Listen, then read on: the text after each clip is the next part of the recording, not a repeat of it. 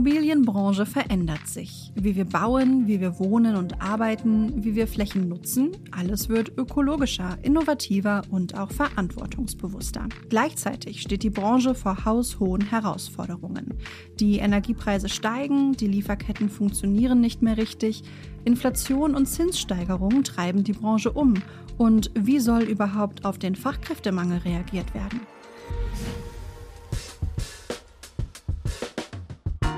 In diesem Podcast wollen wir die Frage stellen, wie die Immobilienwirtschaft und andere Branchen darüber hinaus den Wandel mitgestalten können, statt den Entwicklungen ausgeliefert zu sein.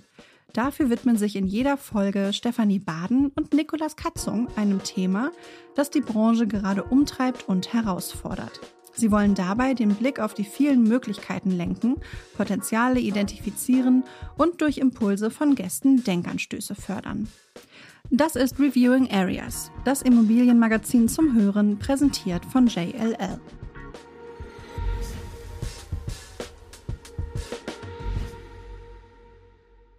Ein großes Hallo zur ersten Folge unseres Magazins für und mit der Immobilienbranche und, und das ist ein Wesensmerkmal dieses Podcasts, darüber hinaus. Wir wollen nämlich nicht permanent in derselben Suppe rühren, sondern sie immer verschieden würzen und freuen uns hierzu auf die Zutaten aus vielen anderen Küchen. Ihr dürft gespannt sein. Wir, das sind Nikolas Katzung und Stefanie Baden. Nick, für die wenigen, zumindest aus unserer Branche, die dich nicht kennen, wer bist du? Ich bin 42 Jahre jung, verheiratet, Vater von zwei ganz tollen Kindern, Präsident des Werder Bremen Fanclubs WWFC Grüne Lilien und seit bald 20 Jahren in der Immobilienbranche beheimatet. Die meiste Zeit davon als Journalist und seit diesem Frühjahr an deiner Seite in der Unternehmenskommunikation von JLL. Ja, und jetzt zu dir, Stefanie. Was magst du unseren Hörerinnen und Hörern über dich verraten?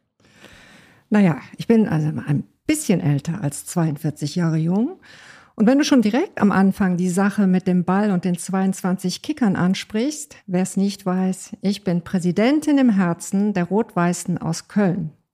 Und ansonsten seit ungefähr 13 Jahren in unserer wunderbaren Branche, davon seit anderthalb bei JLL, verantwortlich fürs Marketing, die Unternehmenskommunikation und unsere Thought Leadership Themen. Jetzt, nachdem wir uns vorgestellt haben, steht natürlich die Folge selbst im Fokus.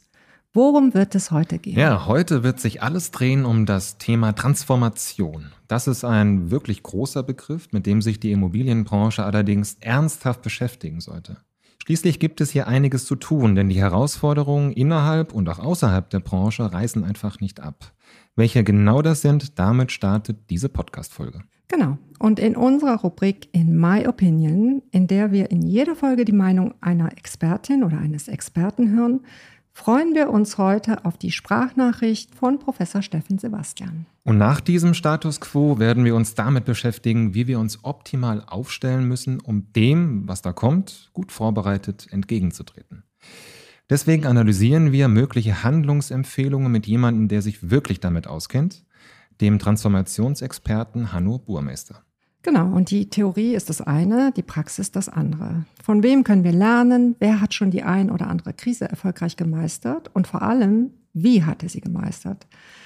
Auch auf diese Frage gibt es in dieser Folge Antworten. Und ihr dürft euch freuen auf unsere Kategorie Am Ball bleiben. Was sich dahinter verbirgt, wartet es ab. So, Stefanie, ich würde sagen, dann legen wir los, oder? Genau. Soweit zum Überblick. Jetzt geht's los. Viel Spaß beim Zuhören. Reviewing Areas, das Immobilienmagazin zum Hören. Ja, die Zeiten sind alles andere als leicht. Ich würde mal behaupten, dass die Herausforderungen für die Immobilienbranche, zumindest in der jüngeren Vergangenheit, niemals größer waren. Ich kann mich jedenfalls an keine vergleichbare Situation erinnern. Du etwa? Nein, hier kommen die Probleme jetzt schon ziemlich geballt. Lass uns mal zusammenfassen. Wir haben gedacht, wir hätten die Folgen der Pandemie einigermaßen überwunden und verdaut, zumindest hat es sich irgendwie so angefühlt. Da beginnt mit dem Angriff Russlands gegen die Ukraine wieder Krieg in Europa. Das hat Auswirkungen auf unser aller Leben, aber natürlich auch auf unsere Branche. gestörte Lieferketten. Und in der Folge anziehende Rohstoff- und Baupreise. Und dann kommt jetzt auch noch die gefürchtete Zinswende. Das ist alles in allem schon ziemlich harter Tobak. Der Background-Check. Die Immobilienbranche ist im Wandel. Es kommt von allen Seiten. Die Baukosten explodieren, Lieferungen verzögern sich, Zinsen steigen und Kredite werden nur sehr zögerlich vergeben. Dass die Immobilienbranche darunter leidet, zeigen auch die Zahlen. Der Auftragseingang im Bauhauptgewerbe ist im Juni 2022 um 5,5 Prozent im Vergleich zum Vormonat gesunken. So eine Erhebung des Statistischen Bundesamts. Vergleicht man die Zahl mit der des Vorjahresmonats, ist der Auftragseingang sogar um 11,2 Prozent zurückgegangen. Aber woran liegt das? Bauen ist unsicher geworden.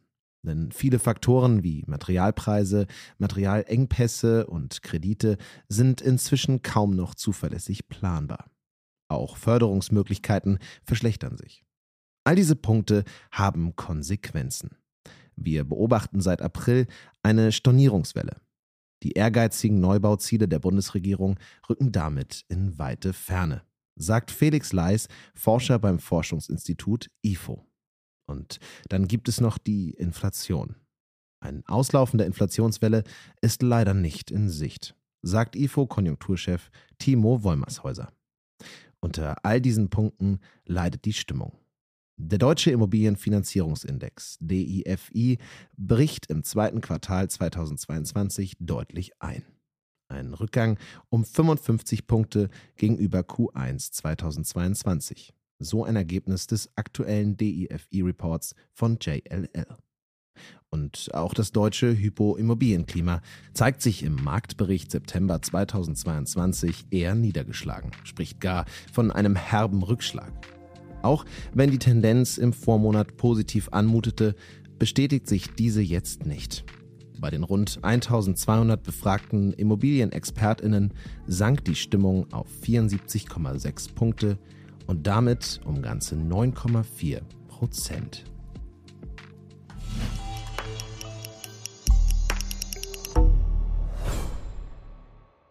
Und als ob das alles nicht genug wäre, bleiben natürlich die Dauerbrenner, Digitalisierung, Fachkräftemangel und allen voran der Klimawandel und die damit notwendige Dekarbonisierung. Alles Themen, die unseren Arbeitsalltag prägen. Ja, aber es geht ja nicht nur um den Arbeitsalltag, es geht ja auch um uns und um unsere Köpfe. Was spielt sich da eigentlich ab? Wenn wir auch auf die geopolitischen Entwicklungen schauen, was passiert in China, China-Taiwan, was passiert in den USA, das sind ja nun mal ganz große Themen, die uns alle je nach Entwicklung massiv beeinflussen werden. USA ist ein gutes Stichwort. In der Finanzkrise von 2007 und 2008 war oft die Rede vom perfekten Sturm der nicht nur die Immobilienwirtschaft, sondern im Grunde alle Marktsegmente weltweit in den Abgrund stürzte. Wenn wir das jetzt mal ins Hier und Jetzt übersetzen, mit all den angerissenen Herausforderungen für die Branche, dann müssen wir wohl wirklich von einem gigantischen Tsunami sprechen, der da unaufhaltsam auf die etablierte Immobilienwelt zurast und sie aus den Angeln zu reißen droht. Ja, Nick, und jetzt frage ich dich, wir hören es immer wieder, ist die Party over oder ist die Party vielleicht einfach nicht mehr the place to be? Das ist eine sehr gute Frage. Wenn ich überlege, dass diese Immobilienparty jetzt schon seit, ich weiß nicht, 10, 12 Jahren geht und wir seit Jahren hören, dass sie doch mal aufhören müsste und was dazu geschehen müsste, damit sie aufhört, wurde immer genannt die Zinswende. Jetzt haben wir die da, aber nicht nur die. Ja? Also ich würde sagen, die Party ist definitiv over. Die Frage ist nur, was machen wir jetzt? Bleiben wir noch irgendwie vor Ort? Gehen wir nach Hause? Verändern wir was oder machen wir weiter wie bisher? Und ähm, wie kritisch die Lage für die Branche nun wirklich ist, darüber habe ich mit dem Immobilienprofessor Steffen Sebastian von der Universität Regensburg gesprochen. Er geht fest davon aus, dass die stark gestiegenen Zinsen einen wesentlichen Einfluss auf die Immobilienpreise haben werden. Hören wir doch mal gemeinsam rein, wie seine Expertenmeinung ausfällt. Hier ist die Sprachnachricht aus unserer Kategorie In My Opinion. In My Opinion. Die höheren Zinsen werden wesentlichen Einfluss auf die Preise haben. Es ist daher nicht die Frage, ob, sondern wann und wie stark die Preise reagieren werden. Hinzu kommt das Megathema Dekarbonisierung. Hier ist damit zu rechnen, dass die Regulatorik in den nächsten Jahren erheblich anziehen wird. Zudem hat die Corona-Krise weltweit eine Änderung bewirkt, wie wir arbeiten, kommunizieren und konsumieren. Und auch das wird tiefgreifende Auswirkungen auf Büro- und Handelsimmobilien haben. Und all das müssen wir jetzt auch noch vor dem Hintergrund dramatisch gestiegener Baukosten lösen. Um als Immobilienunternehmen in diesem Umfeld erfolgreich sein zu wollen, wird man radikal umdenken müssen.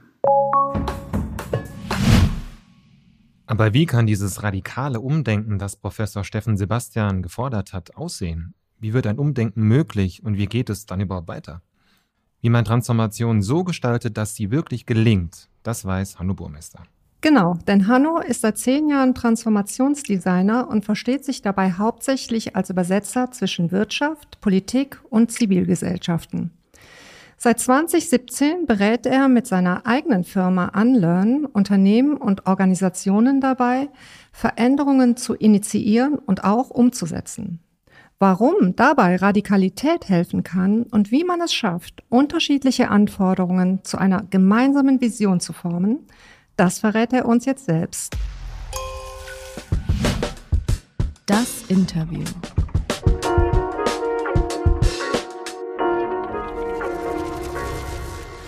Herzlich willkommen, Hanno. Schön, dass du dabei bist bei unserem Podcast. Ich freue mich auch hier zu sein. Vielen Dank. Hanno, die Immobilienbranche, wie viele andere Branchen auch, befindet sich in einer Phase des Umbruchs. Es verändert sich einiges. Vielmehr, es muss sich vieles verändern. Gleichzeitig ist kaum eine Branche so vielschichtig wie die Immobilienbranche. Wir haben unterschiedliche Stakeholder, wir sind dabei unglaublich international. Das macht einen Wandel zu einer großen Herausforderung. Hanno, wie kann eine Veränderung dennoch gelingen? Ich glaube, sie kann gelingen, weil sie gelingen äh, muss. Und damit ist die Immobilienbranche natürlich gar nicht allein, sondern jede Branche, in der ich in den letzten Jahren unterwegs war, ist davon überzeugt, dass ihre Herausforderungen ganz besonders einzigartig und schrecklich sind, was dann auch manchmal als Entschuldigungsstrategie dafür dient, nichts zu tun. Aber das ist natürlich genau das falsche Vorgehen.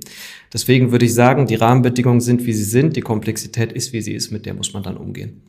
Das ist äh, eine knappe und klare Aussage.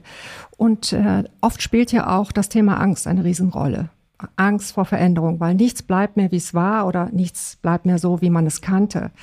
Wie labelt man solche Umbrüche positiv und äh, wie überzeugt man die, die auch alle mitziehen müssen, also Kolleginnen, Kollegen und Geschäftspartner davon, dass Veränderung wirklich notwendig ist? Mhm.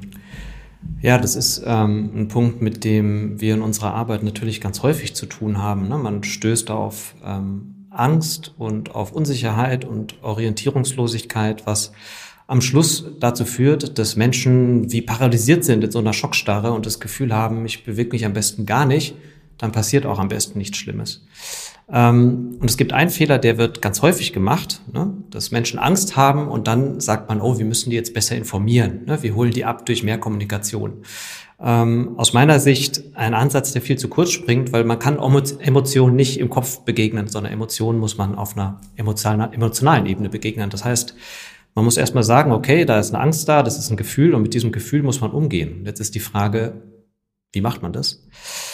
Und aus unserer Erfahrung ist es so, dass ähm, das wirksamste Mittel gegen Angst ist, ähm, positive Erfahrungen zu sammeln. Sprich, nicht so viel über die Veränderung reden, die nicht nur abstrakt theoretisch irgendwie abhandeln wollen, sondern so schnell wie möglich kleine Räume schaffen, in denen das Neue erlebbar wird und in denen Menschen sich vorstellen können, wie es ist, wenn es anders ist, ja, und dass es sich eigentlich ganz gut anfühlt und machbar ist und gangbar ist, dann löst sich die Angst nämlich schnell auf, ähm, weil man aus dem sozusagen orientierungslos Abstrakten übergeht ins konkrete Alltagstaugliche. Das klingt interessant. Jetzt hast du ja gerade das Thema mit der Angst angesprochen. Ähm, was würdest du sagen, welche Fehler darüber hinaus werden besonders zu Beginn einer Transformation gemacht und wie können dann die vermieden werden aus deiner Sicht? Da gibt es jetzt eine ganze Reihe von Fehlern ähm, und ich könnte jetzt wahrscheinlich einen halbstündigen Monolog halten über diese Frage. Ich bleibe mal bei drei Kernfehlern, denen wir immer wieder begegnen.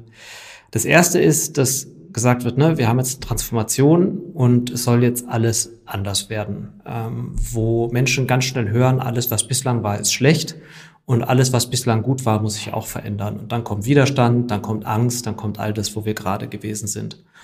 Ähm, das ist total ähm, gefährlich. Ähm, und es ist wichtig zu sagen, ja, wir verändern uns, wir verändern uns vielleicht auch grundlegend und an mancher Stelle radikal.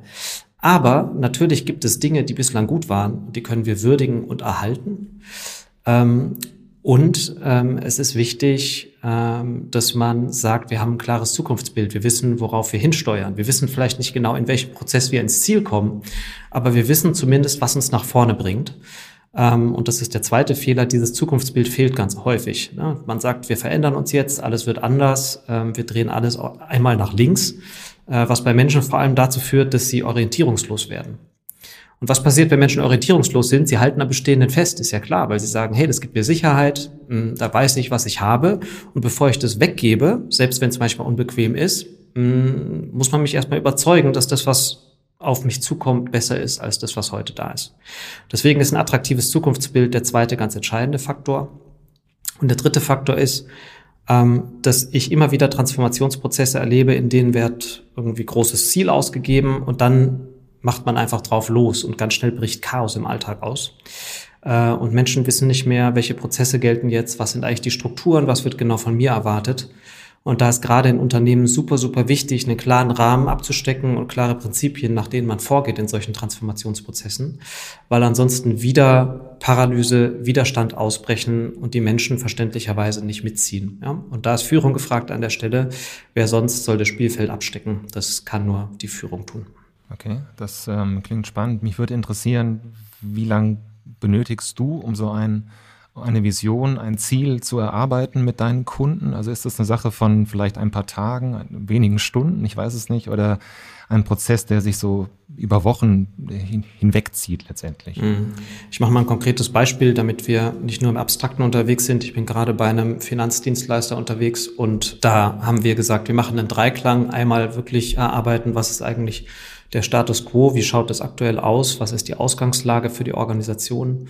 Danach werden wir fragen, was ist eigentlich ähm, der Daseinszweck der Bank vor Hintergrund des Status quo und im dritten Schritt werden wir dieses Zukunftsbild erarbeiten. Und ähm, das dauert dann in der Gesamtsumme ein paar Monate, ne, sind aber am Schluss nur ein paar Tage intensive Arbeit. Das heißt, wenn man sich am Stück einsperrt und richtig arbeitet, kann man das auch relativ schnell machen. Das Wichtige ist aber, das sage ich direkt dazu, das ist nichts, was äh, im Elfenbeinturm passieren darf, sondern das braucht unbedingt den Input und auch die Meinung möglichst vieler in der Organisation. Und das macht solche Prozesse da auch schnell komplex, weil unterschiedliche Perspektiven aufeinanderkommen. Äh, das ist aber ganz, ganz wichtig, ähm, damit von Anfang an nicht nur eine Beteiligung da ist, ähm, sondern wirklich auch ähm, dann der sogenannte Buy-in, das ist jetzt Beratersprech ne, der Mitarbeitenden, die am Schluss die Transformation mit Leben füllen sollen. Du hast gerade Komplexität angesprochen, äh, Komplexität der Prozesse. Ähm, wir haben ja auch eine Komplexität der Herausforderungen. Also wenn wir jetzt mal konkret auf die Herausforderungen schauen, steigende Energiekosten, zu erwartende Energieknappheit, gestörte Lieferketten, Dekarbonisierung, gestiegene Zinsen und Fachkräftemangel. Und es gibt noch andere Herausforderungen, mit denen wir aktuell umgehen müssen. Manche treten ungeahnt und plötzlich auf die Agenda, wie beispielsweise die aktuelle Energiekrise. Und du hast jetzt eben gesagt, hier mal mit radikaler Akzeptanz und ins Machen kommen. Jetzt ist dieses ins Machen kommen ja auch eine Sache, äh, die eine gewisse Priorisierung erfordert, um uns nicht zu verzetteln. Wo fange ich denn an? Wie priorisiere ich denn? Ja, super wichtige Frage. Ich beobachte immer wieder, dass Organisationen sagen, wir machen jetzt eine Transformation und die behandeln das wie einen klassischen Veränderungsprozess. Das heißt, die schnüren sich einen mehrjährigen Plan und wollen den dann abarbeiten. Das ist natürlich tödlich. Ähm, wir sehen in den letzten Jahren zunehmend, dass ähm, wir kaum in der Lage sind, die nächsten sechs Monate zu prognostizieren. Ja, das heißt, eine Organisation weiß nie, womit sie in einem halben Jahr oder einem Jahr zu tun hat. Heißt übersetzt, wenn ich einen Transformationsprozess beginne, dann muss der so gestrickt und gebaut sein, dass ich zyklisch immer wieder den Plan an die Welt anpasse, in der ich tatsächlich unterwegs bin. Und das ist dann vielleicht im Jahr 2023, 2022 eine Welt, in der ähm, Energie wahnsinnig teuer ist. Und 2025 beschäftigt uns vielleicht ein ganz, ganz anderes Thema. Das zu berücksichtigen ist entscheidend. Das sind dann sogenannte iterative Prozesse. Und die führen dazu, dass man immer wieder bewusst priorisiert und guckt, ähm, was steht jetzt an, ne, ohne aber dann die Planung und die Umsetzung zu vernachlässigen. Und das ist natürlich ein Spagat, ähm, den kann man aber hinbekommen, wenn die Prozesse entsprechend gebaut sind und das Mindset passt. Zweiter Punkt, ganz kurz noch.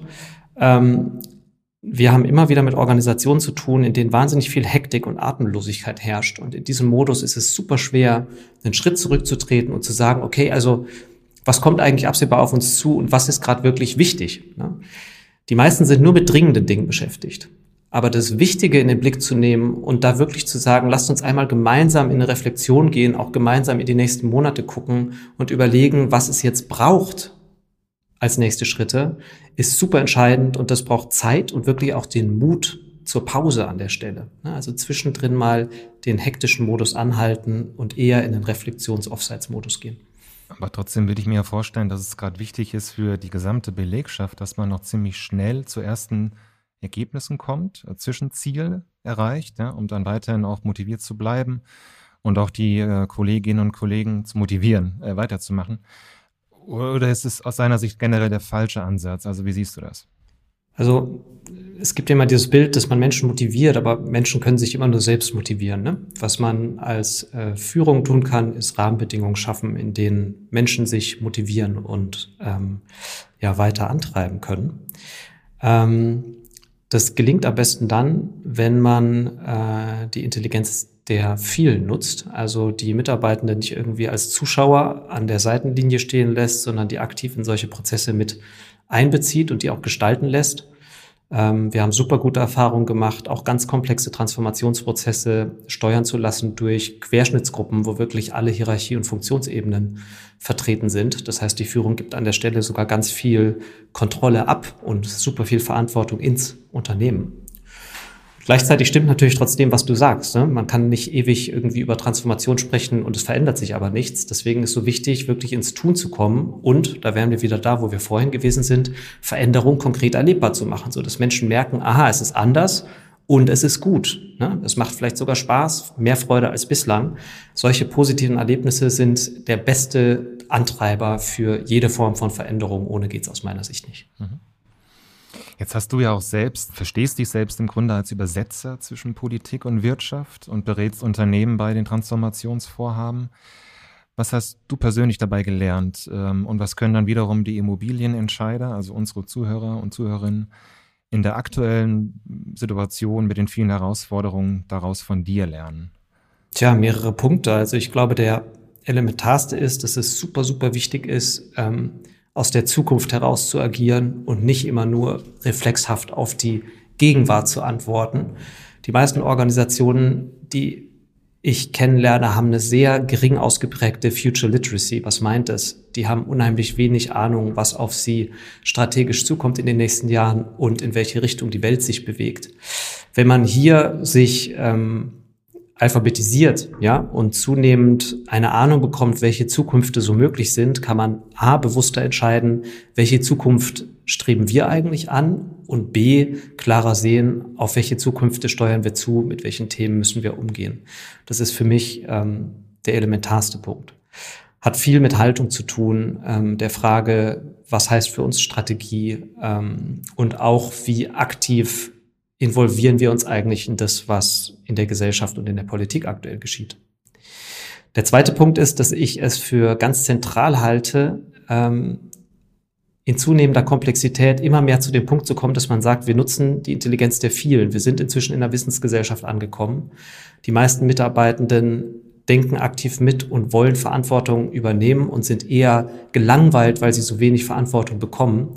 Solche Transformationsprozesse sind großartige Lernchancen, um Menschen in Verantwortung zu holen und ihnen Steuerung zu übergeben und gemeinsam nach einem Betriebssystem zu schauen, das der Organisation ermöglicht, anpassungsfähiger zu sein als bislang, schneller auf Veränderungen zu antworten, als dies üblicherweise der Fall ist. Ähm, und das kann gehen, führt dann zu deutlich mehr Resilienz und idealerweise auch Freude in der Zusammenarbeit ähm, und ist für mich das zweite wichtige Learning aus den letzten Jahren, dass da eigentlich ein ganz großer Schlüssel liegt für erfolgreiche Veränderungen. Hanno, du hast unglaublich viele, wie ich finde, auch inspirierende Punkte uns mitgegeben. Da ist viel Futter drin, viele To-Dos, äh, viele Denkanstöße. Meine letzte Frage an dich ist, wie und wo fange ich denn jetzt an als allerersten Schritt? Der allererste Schritt ist, glaube ich, ähm, die eigene Haltung zu überprüfen. Ist der Status quo etwas, das ich verteidige, an dem ich krampfhaft festhalte? Oder hänge ich vielleicht eher an der Zukunft und dem, was wir gemeinsam schöpfen und erschaffen können? Ähm, das heißt, ich will Menschen dazu motivieren, eine Freude zu entwickeln mit Blick auf die Zukünfte, die auf uns zukommen können. Und ähm, das heißt auch, dass wir bereit sind, das, was vielleicht mal gut war und jetzt nicht mehr ausreicht, gehen zu lassen und loszulassen. Ähm, was, glaube ich, gesellschaftlich gerade an ganz vielen Stellen notwendig ist, damit wir ähm, das, was nicht mehr taugt, verlernen können. Deswegen heißt mein Unternehmen Unlearn, ähm, weil wir am Schluss gerade zu viele Muster wiederholen, die vielleicht vor 20, 30 Jahren mal gut waren uns jetzt aber in den Abgrund führen. Ich danke dir herzlich. Wir nehmen hieraus eine Menge mit. It's all about people. Und Process. Und Process. Hat super Spaß gemacht. Vielen Dank, Hanno, für die Einblicke und Eindrücke von dir. Und ich hoffe, dass äh, ja, nicht nur wir davon was gelernt haben. Ich danke euch. Spannendes Gespräch, Nick. Was meinst du? Absolut. Schwierige Zeiten sind oft Anlass für Veränderungen. Im Gespräch wurde aber ebenso klar, darin liegt vor allem eine Chance. Wie kann hier also das Narrativ gestiftet werden? Wie kann die Krise zwar Anlass für Veränderung sein, aber gleichzeitig klar werden, dass Veränderung immer notwendig ist, auch wenn alles glatt läuft? Ja, absolut wichtiger Aspekt. Ich finde ja sowieso, Leben und Arbeiten bedeuten grundsätzlich permanente Veränderung. Und ohne Transformation wird ein Fortschritt nur schwer möglich sein. Kann ein Unternehmen vielleicht sogar eines, das seit Jahrzehnten existiert, Veränderungen zur eigenen DNA vornehmen. Ich bin mir sicher, von genau diesem Unternehmen könnten wir eine Menge lernen. Ein gutes Beispiel ist hier meiner Meinung nach Bauwenz. 1873 als Familienunternehmen gegründet, ist Bauwenz inzwischen eine Unternehmensgruppe. Die Holding Bauwenz GmbH Co. KG versammelt heute verschiedene Unternehmen unter einem Dach und ist ein erfolgreicher Player unserer Branche. Laut eigener Aussage versteht das Unternehmen Transformation immer als Chance. Wie kann das gelingen? Wie nimmt man die Mitarbeitenden mit auf diese Reise? Und genau darüber habe ich mit Dr. Patrick Adenauer, geschäftsführender Gesellschafter der Bauwens Holding, in unserer Rubrik gesprochen. Best Practice. Hallo, Herr Dr. Adenauer. Schön, dass Sie heute bei uns sind. Hallo Frau Baden, ich freue mich. Herr Dr. Adenauer, schon Mitte der 90er Jahre haben Sie das Unternehmen Bauwens umstrukturiert und aus einem klassischen Bauunternehmen einen Projektentwickler gemacht. Eine ziemliche Transformation, der unter anderem, sagen wir mal, einige hundert Arbeitsplätze zum Opfer gefallen sind. Welche Lehren haben Sie aus dieser Erfahrung gezogen? Ja, das ist eine kurze Frage, auf die ich stundenlang antworten könnte. Ich versuche mich möglichst kurz zu fassen. Also der Witz an der Sache ist, dass wir ja äh, auch Bauunternehmen geblieben sind und parallel Projektentwicklung und Asset Management aufgebaut haben. Das äh, folgend der Logik, dass wir in der klassischen Art und Weise nur mit dem Ausfüllen von Leistungsverzeichnissen einfach äh, nicht mehr weiterkamen. Äh, das hat ja auch in der Branche zu vielen Pleiten geführt, sehr spektakuläre, große wie Holzmann und äh, Weißen Freitag etc., die Walter-Gruppe, ähm, viele kleinere, mittlere Unternehmen und viele ganz kleine, von denen man gar nicht gehört hat. Und da war unsere Überlegung, wir müssen eigentlich mehr gestaltend in das Produkt eingreifen, brauchen mehr eigenes Engineering. Am besten liefen unsere Projekte immer, wenn wir von vorn bis hinten alles selbst designt haben und dann auch gebaut haben. Und daraus haben wir dann eine Tugend gemacht und haben gesagt, wir müssen uns unsere eigenen Projekte schaffen. Das haben wir dann getan, indem wir die Projektentwicklung aufgebaut haben, immer größer gemacht haben. Parallel haben wir aber unseren Kern nicht verlassen, nämlich Engineering. Wir haben den sogar verstärkt, auch durch den Zukauf von Ingenieur-Know-how über Ingenieurgesellschaften. Eine Lehre ist äh, vielleicht im Nachhinein, also der Weg war genau richtig. Es war auch richtig, sich äh, dem mühsamen Weg zu unterziehen, eben ein Unternehmen erst Personal abzubauen auf unter 200 und jetzt aber schon wieder auf weit über 500 aufzubauen. Äh, also eine komplette Transformation zu machen vom regionalen, in Anführungsstrichen dummen Generalunternehmer und Alleskönner hin zu einem fokussierten, technologieorientierten äh, Unternehmen in der Baubranche mit Projektentwicklung. Ich würde es heute viel schneller machen. Es ist ja immer im, im Rückblick alles viel klarer, wie es sein muss, als äh, im Vorhinein. Die Zukunft ist verschlossen. Und was wir anfangs vernachlässigt haben, etwas war die Kapitalmarktseite. Und das holen wir jetzt aber nach. Das hätte ich äh, dann wahrscheinlich auch noch früher angefangen. Also haben Sie sich im Grunde ja spezialisiert. Ja. Ist denn Spezialisierung eine mögliche Lösung in Krisenzeiten? Früher war die Logik, ja, wenn, wenn der eine ein Museum will, dann nehme ich an einer Ausschreibung für ein Museum teil, äh, der andere für eine Brücke und ähm, dann machen wir Wohnen und dann machen wir ein Schwimmbad und was weiß ich nicht. Das äh, war immer der falsche Weg. Diese Firmen verschwinden oder sind verschwunden. Wir haben uns total fokussiert, nur noch Wohnen, nur noch Büro, nur noch Einzelhandel. Das haben wir durchaus in der Krise gemacht damals. Und das hat uns hohes Spezial-Know-how gebracht, ähm, das uns wieder wertvoll für unsere Kunden gemacht hat. Wir, wir bauen ja nach wie vor die Hälfte unserer Kapazitäten für Dritte und die Hälfte ungefähr geht in eigene Projektentwicklung. Wir müssen aber auch noch an Dritte vergeben, weil wir so ein großes Projektentwicklungsvolumen haben, dass wir das gar nicht alleine bewältigen können. Eben haben wir von Hanno Burmeister gehört, wie wichtig es ist, Mitarbeiterinnen und Mitarbeiter mit auf eine Transformationsreise zu nehmen. Wie schafft man das? Wir waren ja damals sehr stark auch baustellenlastig. Wir hatten äh, viele hundert gewerbliche Mitarbeiter. Transformation gelang nur, indem wir authentisch erklärt haben, was wir wollen und warum wir das wollen, sodass das akzeptiert war, sowohl bei den Mitarbeitern, die im Unternehmen geblieben sind, wie auch bei denen, die dann gehen mussten. Äh, das waren ja viele Verhandlungen, das zog sich ja alles auch über mehrere Jahre hin, weil man nicht sofort das Zukunftsbild hatte. Da kann ich nur sagen, es gelingt im Familienunternehmen das zu tun, auch wenn es da besonders bitter ist, weil man die äh, Mitarbeiter lange kannte, nur wenn äh, erstens die Situation da ist, das zu tun, das ökonomisch geboten ist und wenn äh, die Unternehmer die nötige Überzeugungskraft haben, ähm, die Dringlichkeit und Notwendigkeit der Maßnahme auch äh, herüberzubringen. Also Kommunikation, Authentizität, Ehrlichkeit sind die ganz entscheidenden Punkte. Und äh, mir hat, nachdem die, der Großteil der ganzen Aktionen vorbei war, unser damaliger Betriebsratsvorsitzender, wir waren so groß, dass wir freigestellte Betriebsräte hatten, wie auch heute wieder, dass äh, der sagte, ja, also damals äh, haben wir das nicht verstanden und auch nicht gewollt, aber im Nachhinein sind wir froh, dass wir den Weg gegangen sind, weil es das Unternehmen ähm, in die Zukunft geführt hat. Ne? Und eine weitere Lehre, das will ich noch sagen, ist, das Schrecklichste ist, was ich in meinem Leben erlebt habe, ist, ich habe sogar erst in einem Stahlbauunternehmen, was auch zur Gruppe gehörte, angefangen. Da war es noch extremer. Äh, das Schrecklichste ist, wenn sie hinterherlaufen müssen. Und deshalb war mein Credo immer, bloß nicht hinterherlaufen, wenn, dann vorne weglaufen. Spannender Aspekt. Also wenn man einen kleinen Seitblick in, in die Krise, in Corona-Krise, die wir hatten, letztendlich hat man immer wieder gehört, machen, Lieber schneller als langsamer, aber machen, auch wenn man Fehler macht. Also das ist ja auch das, was Startups auch äh, so besonders macht, dass diese hundertprozentige Sicherheit oder Gewissheit, dass man alles ähm, optimal löst, nicht immer der richtige Weg ist, sondern Schnelligkeit und Machen oft genau der richtige Weg ist, ähm, um etwas ja. zu erreichen ja. und auch um etwas zu verändern.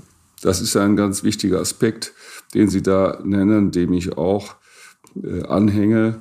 Das Schlimme ist, die äh, Themen äh, tot zu diskutieren, es nicht zu versuchen. Das geht so weit, dass man dann überhaupt nicht mehr neugierig ist. Und ich glaube, dass Neugier entscheidend ist fürs Unternehmertum. Ähm, äh, die Neugier ist ja eines der fünf Triebe, die der Mensch hat. Mhm. Und äh, wenn man den im Unternehmen ausschaltet, ja, dann wird man nicht erfolgreich sein, dann kommt man nicht weiter. Und äh, es war, war immer für uns eine ganz, äh, und für mich speziell, immer ein Grundsatz. Ne? Ich gucke mir alles an, jede Idee die äh, herangetragen wird. Wir probieren aus. Wir sind bereit, Fehler zu machen, was zu riskieren. Und ähm, das, das muss man, man braucht den stabilen Teil des Geschäftes, auf dem man aufbaut. Man braucht aber auch immer diesen Raum, ich sag mal mindestens zehn Prozent äh, laufend, äh, um zu experimentieren, zu gucken, offen zu sein für Veränderungen. Und das ist auch das Schwierigste. Äh, Menschen, das musste ich auch erst selber lernen, ähm, äh, Menschen sind oft nicht offen für Veränderungen und ähm, auch nicht neugierig, sondern lieben, äh, lieben den Rhythmus und die Regelmäßigkeit. Und äh, das ist das, was man, wenn man Unternehmer wird, äh, überhaupt nicht hat, sondern ähm, man muss es lieben, dass sich die Dinge verändern und dass man immer ähm, als Unternehmer, äh, man ist immer an der Brücke. Es, es gibt, kommt der Wind von vorne, von der Seite, von hinten. Äh, die Windrichtung kann sehr schnell drehen, ähm, sodass äh, man 24 Stunden quasi an Bord äh, ist oder zumindest eine gute Wache hat, wenn man selber schläft. Und äh, man ist immer Knappheitsüberwinder. Es, ist immer, es sind immer Krisen, kleine und große im Unternehmen, zwischenmenschliche Krisen. Ähm, man hat zu wenig Aufträge, man hat zu wenig Mitarbeiter, man hat zu wenig Kapital, äh, zu wenig Kredit. Es ist immer ein Management von, äh, von Mangel und optimales Management von Mangel. Und ähm, das ist ja das, was die Marktwirtschaft ausmacht und das Unternehmertum ausmacht. Das wird in der heutigen Zeit ja komplett verdrängt, auch in der Öffentlichkeit, weil man sieht Unternehmer, ach, die sind erfolgreich, die haben es gut, sind auf der Sonnenseite. Das Unternehmerleben in Wirklichkeit ist sehr, sehr hart. Spannend, was Sie sagen, Herr Dr. Adenauer. Sie haben von Veränderung und der Neugier auf Veränderung gesprochen. Ist es ähm, genau diese Neugier, die Sie auch ähm, dazu bewegt, in Startups zu investieren und neue Geschäftsmodelle auszuprobieren? Absolut. Wir haben ja gesehen, welche gewaltige Veränderung sich durchs Internet ergeben hat. Und das ist erstmal durch die, die, Finanzbranche gegangen, es ist vor allem durch den Konsum gegangen, aber auch Know-how, Technologie. Und da sind die großen neuen Unternehmen geschaffen worden. Und wir nutzen die Ergebnisse auch hier bei unserem Podcast, äh, die Ergebnisse dieser Entwicklung ganz selbstverständlich im Alltag. Äh, aber in unserer Branche, der Baubranche, äh, hat sich lange nichts bewegt. Und dann haben wir gesagt, irgendwann muss es hier auch weitergehen. Und das über den Austausch von Plänen heraus auch in anderen Themen. Wir haben damals aber gleich eine Firma gegründet, Conetics, die wir dann irgendwann verkauft haben die sich mit äh, Kollaboration, also parallelen, gleichzeitigen Arbeiten an Dokumenten und Austausch auch am Bildschirm gemeinsam, ähm, haben wir dann gesagt, wir investieren weiter in die in diese Technologie und haben ja sogar eine eigene Plattform gegründet, Beyond Bild, an der auch andere Familien beteiligt sind und äh, Branchenexperten, mit der wir äh, schauen, was ist machbar. Parallel dazu sind wir immer vorneweg gewesen mit der Installation, dem Testen von neuer Software und neuen Verfahrensweisen, Building Information Modeling, äh, was ja mehr eine Handlungsanweisung ist, eine Art und Weise, wie man Projekte abwickelt. Nicht nur IT, sondern auch Prozessdenken, Lean Construction, all die Themen. Also wir versuchen da überall das Beste rauszuholen und unseren Weg zu machen. Und das ist immer äh, schmerzhaft erstmal, aber äh, zahlt sich dann doch aus. Wenngleich bei uns die Schritte momentan eher inkrementell sind, sie sind nicht disruptiv. Mhm.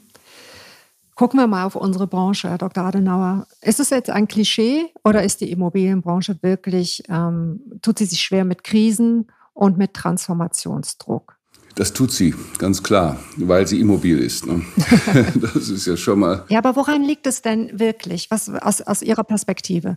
Also einmal ein Gebäude, das Sie gebaut haben, das steht ja erstmal da, diese große Investition. Und die ist oft so geplant, dass man sie gar nicht so einfach umnutzen und mobilisieren kann. Man kann die äh, energetische Versorgung nicht von jetzt auf gleich ändern. Man kann die ganze Bauphysik und all das äh, nicht einfach ummodeln. Das kann man nicht umprogrammieren. Das ist das sind Gegebenheiten. Insofern ist die Immobilie als solche schon mal eine sehr staatliche Sache. Das Planen von Immobilien ist in Deutschland klassischerweise ein total friktionsreicher und fraktioneller Prozess, weil es auf ganz, ganz, ganz viele verschiedene Fachbereiche aufgeteilt ist, die dann oft als äh, selbstständige Ingenieure ihren Teil optimieren, aber die Gesamtheit wird nicht äh, von einem vorgedacht. Ich bringe mal ein einfaches Beispiel.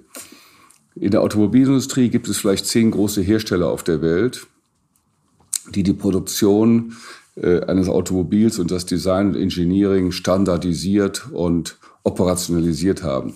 Diese zehn großen Firmen geben vor, wie in ihrem Kosmos, der sich darunter an ganz vielen Zulieferern und Technologiefirmen äh, dann versammelt, wie dort gedacht wird, wie integriert wird und wo man hin will. Dadurch haben sich gigantische Standards entwickelt und ein Riesenfortschritt und eine Systematisierung, die uns heute ermöglicht, diese Vielfalt an Autos zu sehen, bis hin zu Elektroautos, ähm, die ähm, perfekt designt sind, funktionieren und wo es immer wieder einen Fortschritt gibt.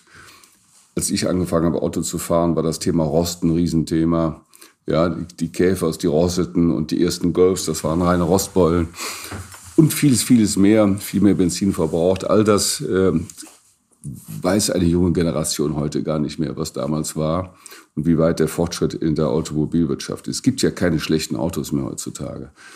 Das ist äh, in der Immobilienwirtschaft anders. Es gibt diese Integratoren nicht. Es gibt keinen Projektentwickler, es gibt ähm, kein Bauunternehmen, es gibt kein Ingenieurbüro, das weltweit in der Lage wäre, auch nur annähernd solche Standards zu definieren. Und wenn die Standards jetzt kommen ähm, über eine gemeinsame Initiative wie BIM, dann heißt das noch nicht, dass die von jetzt auf gleich durchgedrückt werden. Und ähm, jeder hält ja an seinem Erfahrungsschatz, an, an das, wofür er Geld verdient und mit dem er Geld verdient hat, erstmal fest und ähm, ist nicht bereit, sich da dem jetzt sofort und ganz schnell zu unterwerfen. Ähm, und auf der anderen Seite haben wir eine gigantische Regulierungswut, die Innovationen auch nicht so ohne weiteres zulässt, weil ähm, es sehr durchreguliert ist, es ist sehr standardisiertes Bauen auf der ganzen Welt, bei uns natürlich besonders. Und das lässt auch kleinste Veränderungen nicht zu. All das zusammen führt dazu, dass wir hier noch ein ganz, ganz dickes Brett zu bohren haben. Und trotzdem ist es richtig, auf diesen Weg zu gehen, weil es ähm, angesichts der Kosten, die überall entstehen, im gesamten Prozess des Bauens äh, und, und der Friktionen vor allem, die in dem Bauen drinstecken, weil es unheimlich notwendig ist, ähm, um ressourcenschonend äh, mit allem umzugehen, mit den Nerven der Menschen, aber auch mit den Materialien und dem Output aus den Gebäuden, diesen Weg zu gehen, weil anders wird man das nicht schaffen. Meine letzte Frage an Sie, Herr Dr. Adenauer, Stichwort Erfahrungsschatz. Wenn Sie in Ihre Schatztruhe aus Erfahrungen schauen, welche Teile nehmen Sie heraus, wenn Sie auf die bevorstehenden Krisen schauen oder Herausforderungen, denen Sie sich jetzt mit Ihrem Unternehmen und wir alle uns in der Immobilienbranche kurzfristig, mittelfristig entgegensehen? Ähm, also Erfahrungsschatz einmal ist, äh, billiges Geld macht dumm. Ähm, deshalb habe ich seinerzeit auch mit zwei anderen Unternehmern geklagt gegen dieses PSPP-Programm. Wir sehen heute, wie dumm es gemacht hat. Und äh, da kann man nur vorwarnen. Äh, das Zweite ist, aus jeder Krise heraus erwächst auch eine große neue Chance. Krise 2008, 9, 10 hat uns ähm, im Anschluss großen Wachstumsschub verliehen. Also wenn man die Krise richtig nutzt, äh, tun sich neue Chancen auf. Krisen sind Zeiten zu lernen, auch die Defizite eines Unternehmens zu lernen und ähm, zu lernen, wie man sich stabil aufstellt. Und ähm, Veränderungsbereitschaft, ne? die muss einfach da sein. Zuhören, neugierig sein, sehen, sich weiterbilden, gucken, was machen Wettbewerber, was passiert in anderen Ländern, äh, wie stellt man sich resilienter auf, äh, wo sind die Erfolgsfaktoren einer Branche, muss ich die Branche wechseln, muss ich ins Ausland gehen, was auch immer. Also eine, eine Krise bietet herrliche Chancen, weil Menschen bereit sind, dann auch sich zu verändern. Wunderbar. Damit geben Sie uns doch einiges mit. Ich danke Ihnen für das Gespräch und wünsche Ihnen viel Erfolg für Ihre zukünftigen Projekte. Herzlichen Dank. Vielen Dank, Frau Baden. Wir haben gelernt, wichtig ist es, Durchhaltevermögen an den Tag zu legen, flexibel zu sein, Lust auf Veränderung zu haben, eben am Ball zu bleiben. Und damit sind wir auch schon beim letzten Programmpunkt dieser Folge und der letzten Rubrik dieses Podcasts.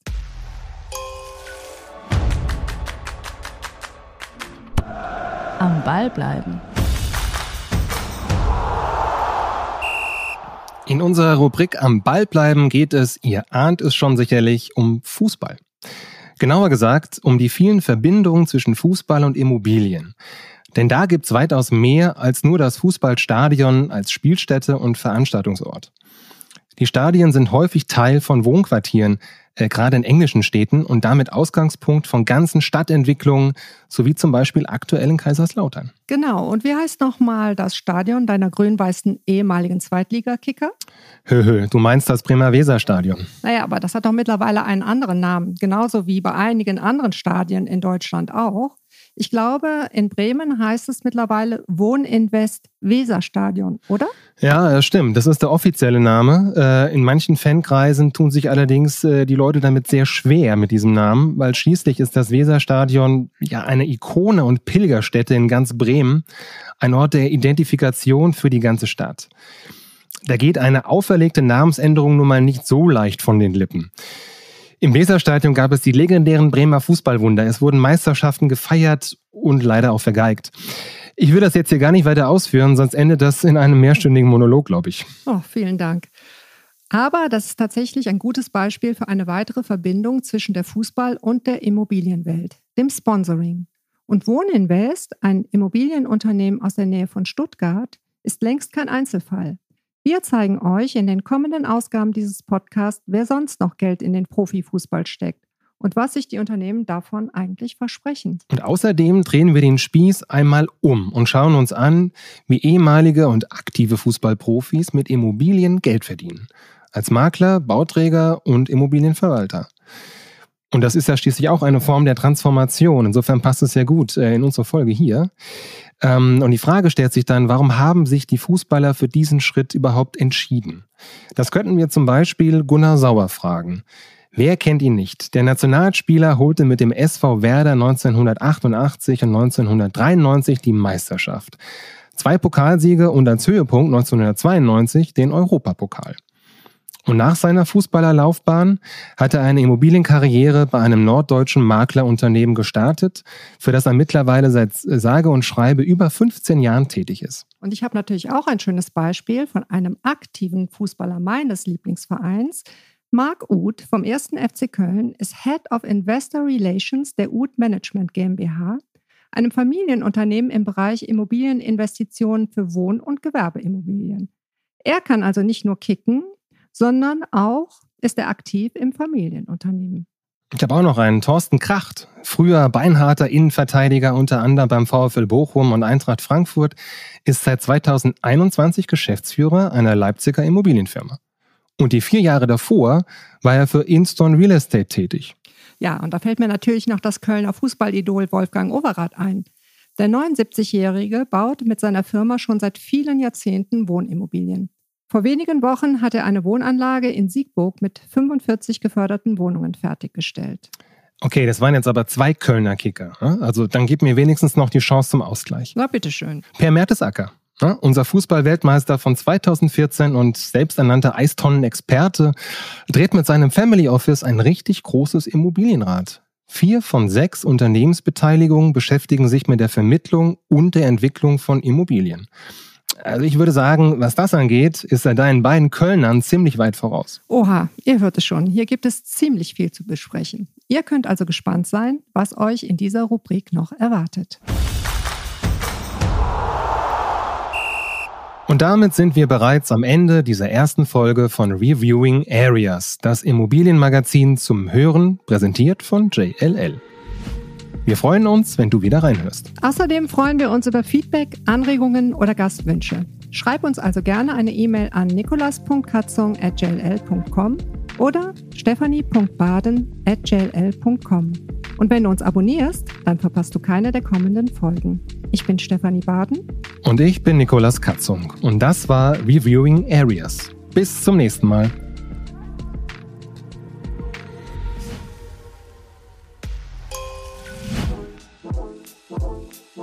Reviewing Areas. Das Immobilienmagazin zum Hören.